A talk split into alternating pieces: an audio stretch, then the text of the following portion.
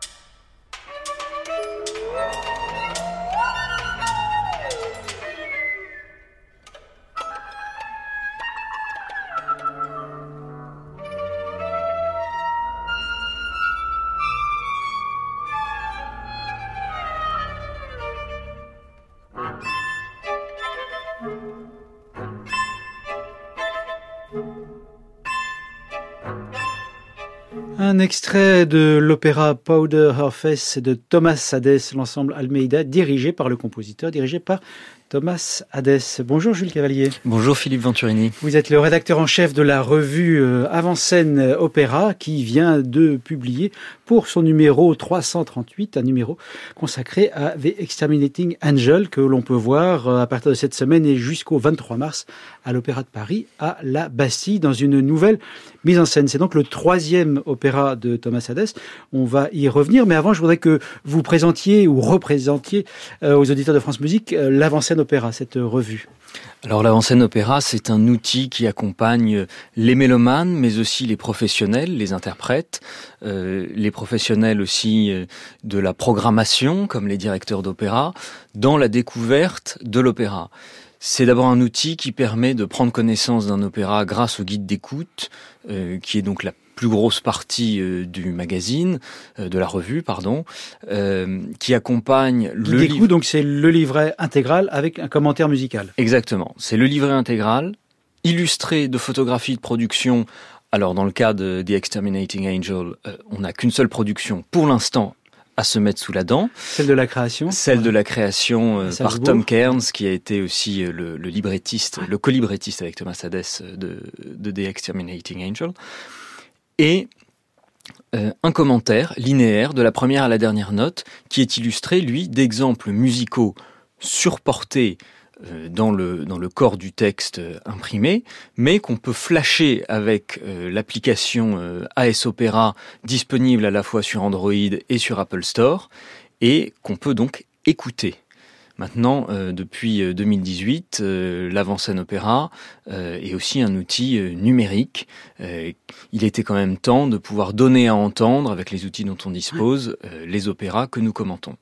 Donc c'est le, le meilleur moyen de découvrir un opéra, puisque chaque numéro est consacré exclusivement à un opéra. Alors comment, euh, Jules Cavalier, choisissez-vous les, les, les, titres auxquels vous allez consacrer vos prochains numéros? On imagine que vous, vous suivez l'actualité, là en l'occurrence effectivement pour le Hades, la, la création française de cet opéra à l'Opéra de Paris. Alors non seulement on suit l'actualité, mais on doit d'abord l'anticiper. Bien sûr. Donc euh, c'est pour ça que nous avons à l'avant-scène opéra un réseau d'espions euh, parmi toutes les maisons d'opéra. Alors souvent le meilleur espion qu'on puisse trouver c'est la directrice ou le directeur de l'institution qui veut bien nous révéler ses futures saisons bien avant qu'elles ne soient publiées, rendues publiques. Euh, ce qui nous permet d'anticiper, puisqu'il faut euh, près d'un an pour préparer euh, un numéro d'avant-scène opéra. Et en fonction de ce que l'on sait, on décide de soit faire des rééditions d'anciens numéros qui méritent d'avoir un petit coup de jeune, comme ça a été le cas l'année dernière pour euh, deux numéros, euh, Tristan et Isolde en janvier 2023 euh, et en juillet le triptyque de Puccini donc qui est des, des, opéras dont on avait déjà parlé et dont il fallait reparler, remettre à jour non seulement l'iconographie et la partie disco-vidéographie qui conclut le, le, numéro, mais aussi euh, les nouveaux regards qu'on peut porter sur ces œuvres, puisqu'avec le temps, euh, la recherche musicologique avance et euh, l'avant-scène doit se faire l'écho de ces nouvelles réflexions, de ces nouveaux regards, de ces nouvelles analyses qui sont portées sur les œuvres. Donc il y a un, travail de renouvellement permanent, mais il y a aussi un travail d'extension du répertoire, puisque l'avant-scène opéra, c'est aujourd'hui 338 numéros. Dans quelques jours, dans une semaine précisément, le 339e numéro va sortir. On n'a pas couvert 339 titres, mais presque. donc on a, on a à peu près 250 titres d'opéra différents. Donc on a couvert évidemment le cœur du répertoire. Maintenant, il faut ouvrir le répertoire euh, à ses franges. Euh, pour moi, le répertoire contemporain, comme euh, l'opéra de Thomas Hadès, est un de ces chantiers, un de ces terrains à découvrir, un de ces terrains à intégrer au répertoire. Et d'ailleurs, L'Ange exterminateur est un très bon exemple, puisque c'est un opéra qui a déjà été joué plusieurs fois en Europe et aux États-Unis, qui va connaître une nouvelle production. Donc c'est vraiment on, est vraiment au moment à la bascule entre la création et le répertoire.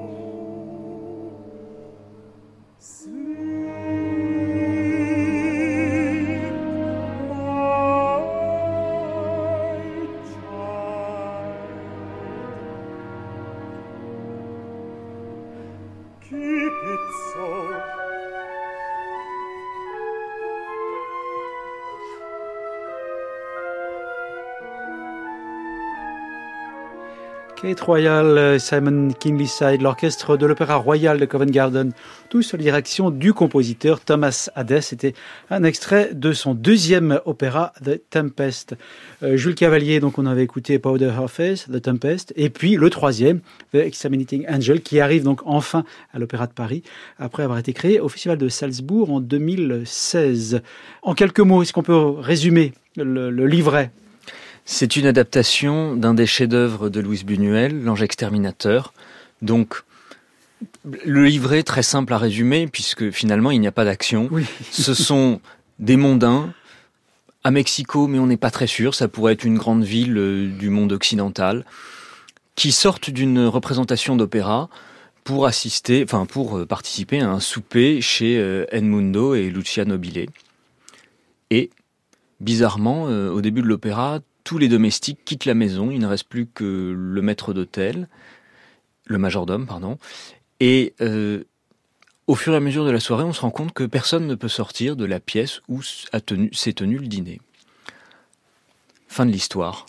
Fin de l'histoire, s'il n'y avait les tentatives euh, de sortir, euh, la prise de conscience progressive que, que la, compagnie des invités est en train de se naufrager, est en train de vivre un naufrage, euh, et donc toutes les opérations de survie qui se mettent en route, et puis les, les amours qui, euh, sentant la fin proche, euh, se nouent, euh, les comportements qui deviennent bestiaux, enfin bref, la, la déchéance humaine dans ce qu'elle peut avoir de sublime et de pitoyable dans le même dans le même élan. Oui, c'est le dîner mondain qui dégénère. C'est le dîner mondain qui dégénère, mais c'est aussi au-delà du dîner mondain, l'humanité qui se retrouve écartelée entre ses aspirations on va dire, euh, les plus nobles et puis euh, les plus euh, grégaires. Jules Cavalier, le spectacle que l'on peut découvrir en ce moment, donc jusqu'au 23 mars à l'Opéra Bastille, est une nouvelle mise en scène, donc euh, due à Callisto Beito, alors que jusqu'à présent, euh, l'opéra qui avait voyagé entre, euh, vous l'avez dit, New York, Londres, Copenhague, après Salzbourg, c'était toujours la même mise en scène. Donc là, évidemment, on ne l'a pas encore vu, donc on ne peut rien en dire. Mais est-ce que, comparé aux deux opéras précédents, comment diriez-vous que Thomas Hades a fait évoluer ou pas D'ailleurs, je ne sais pas, c'est vous qui allez nous le dire. Son style? Alors, c'est assez, euh, assez euh, compliqué à dire puisqu'il y a euh, dans les trois opéras de Thomas Hades, il y a vraiment une singularité toute particulière. Powder Her Face, c'est une succession de, de, moments, de tranches de vie de cette scandaleuse duchesse. ça, c'est pour la dramaturgie. c'est aussi un ensemble de chambres qui accompagnent l'opéra. Ensuite, The Tempest, c'est l'adaptation d'un des chefs-d'œuvre de Shakespeare, donc on a cette dramaturgie euh, shakespearienne. Il y a aussi une musique qui se prête, qui se coule vraiment dans euh, le dans, le geste shakespearien, avec euh, cette exubérance à la fois qu'on retrouve dans les, notamment le personnage de Miranda, ces, ces surigus mm. improbables. Donc on, a le sentiment que quel que soit le sujet, euh, Thomas Hadès a vraiment à cœur de coller exactement euh, à la dramaturgie du livret et de réinventer une dramaturgie musicale en fonction du livret. Euh, dans L'Ange exterminateur, le, geste le plus marquant, c'est cette référence permanente et en même temps extrêmement dissimulée, extrêmement bien menée à la valse. Euh, dans, un geste qui évoque vraiment, qui situe vraiment l'action euh, euh, dans un univers mondain et festif. Mhm. Avec l'emploi d'un orchestre assez déployé, de, assez avec riche en percussions, ondes marteneau. Alors, gros orchestre. On, parlait d'un ensemble de chambres pour, le tout premier. Le tout premier. Là, on a un orchestre vraiment pléthorique. Euh, il y a une scène absolument incroyable avec euh, six ou sept tambours euh, qui, résonnent d'un coup, qui semblerait être une, évocation de, tambours mexicains auquel Buñuel lui-même faisait référence. Enfin, il y a, voilà le mot, référence que je viens de prononcer est, je pense, un des maîtres mots pour comprendre cette œuvre de, Thomas Hadès. il y a la référence à la valse, mais il y a aussi l'appropriation des références que Buñuel fait lui-même euh, dans son film. Très bien, merci euh, Jules Cavalier. Je rappelle que vous êtes donc le rédacteur en chef de l'avant-scène opéra qui vient de consacrer son numéro 338 à The Exterminating Angel de Thomas Hades que l'on peut voir à l'Opéra de Paris jusqu'au 23 mars.